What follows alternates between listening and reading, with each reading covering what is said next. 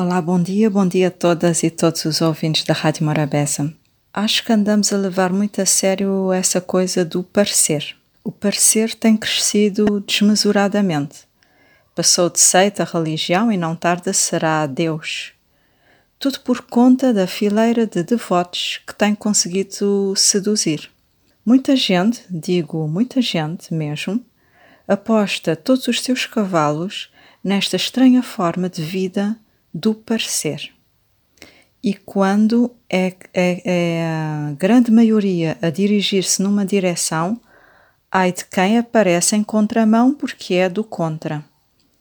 O parecer tem lá o seu encanto porque ilute, aliena, leva-nos a acreditar em algo que não é real, mas que disfarça bem, passando com o barulho das luzes pelo que não é. O parecer talvez seja o que gostaríamos que fosse em permanência e não é porque tem o defeito de não ser. E o parecer, o que de fato se é, pode não ser tão interessante para o ego como o parecer o que não se é. O parecer é uma fantasia, não é a nossa pele, e é por ter essa limitação que não dá para estar o tempo todo conosco. Um dia vamos ter de tirar a fantasia e regressar à casa que é a nossa pele. Na minha modesta opinião, acho que o país Cabo Verde e nós cabo-verdianos devíamos apostar forte, investindo mais na nossa pele e não na fantasia. Podíamos cuidar da sua higiene, hidratá-la, beber 2 litros de água por dia Podíamos evitar apanhar sol sem protetor solar. Podíamos de vez em quando consultar um dermatologista. Podíamos fazer tanta coisa, sei lá. Tudo o que conduzisse a cuidar melhor da nossa pele seria válido. E então as pessoas diriam: Estás maluca? Somos pobres. Onde é que arranjaríamos dinheiro para os cuidados da pele?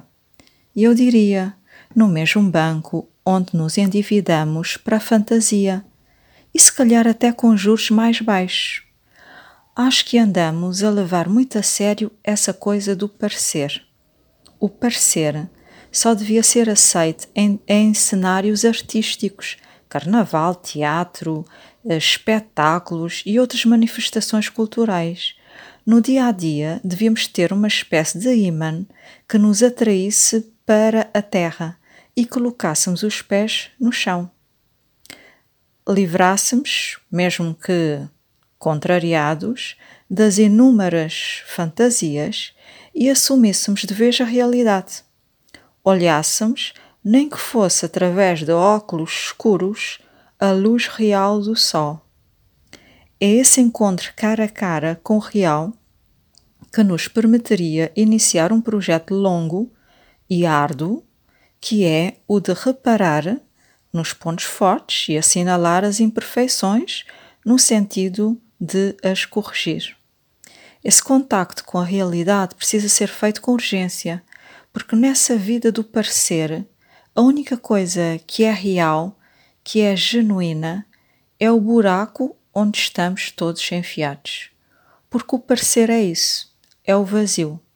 Andamos todos desconfiados uns dos outros porque nada é o que parece andamos com um déficit generalizado de credibilidade e seriedade à custa dessa monumental fachada que é a aparência, como se fosse possível andar-se fantasiado a vida toda, o tempo todo.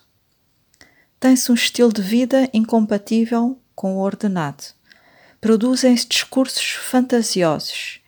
Inventam-se cargos fantasiosos em que a única coisa que é real é o salário e anda-se às voltas treinando formas de mascarar a falta de alimentos, de habitação, de saúde da maioria da população.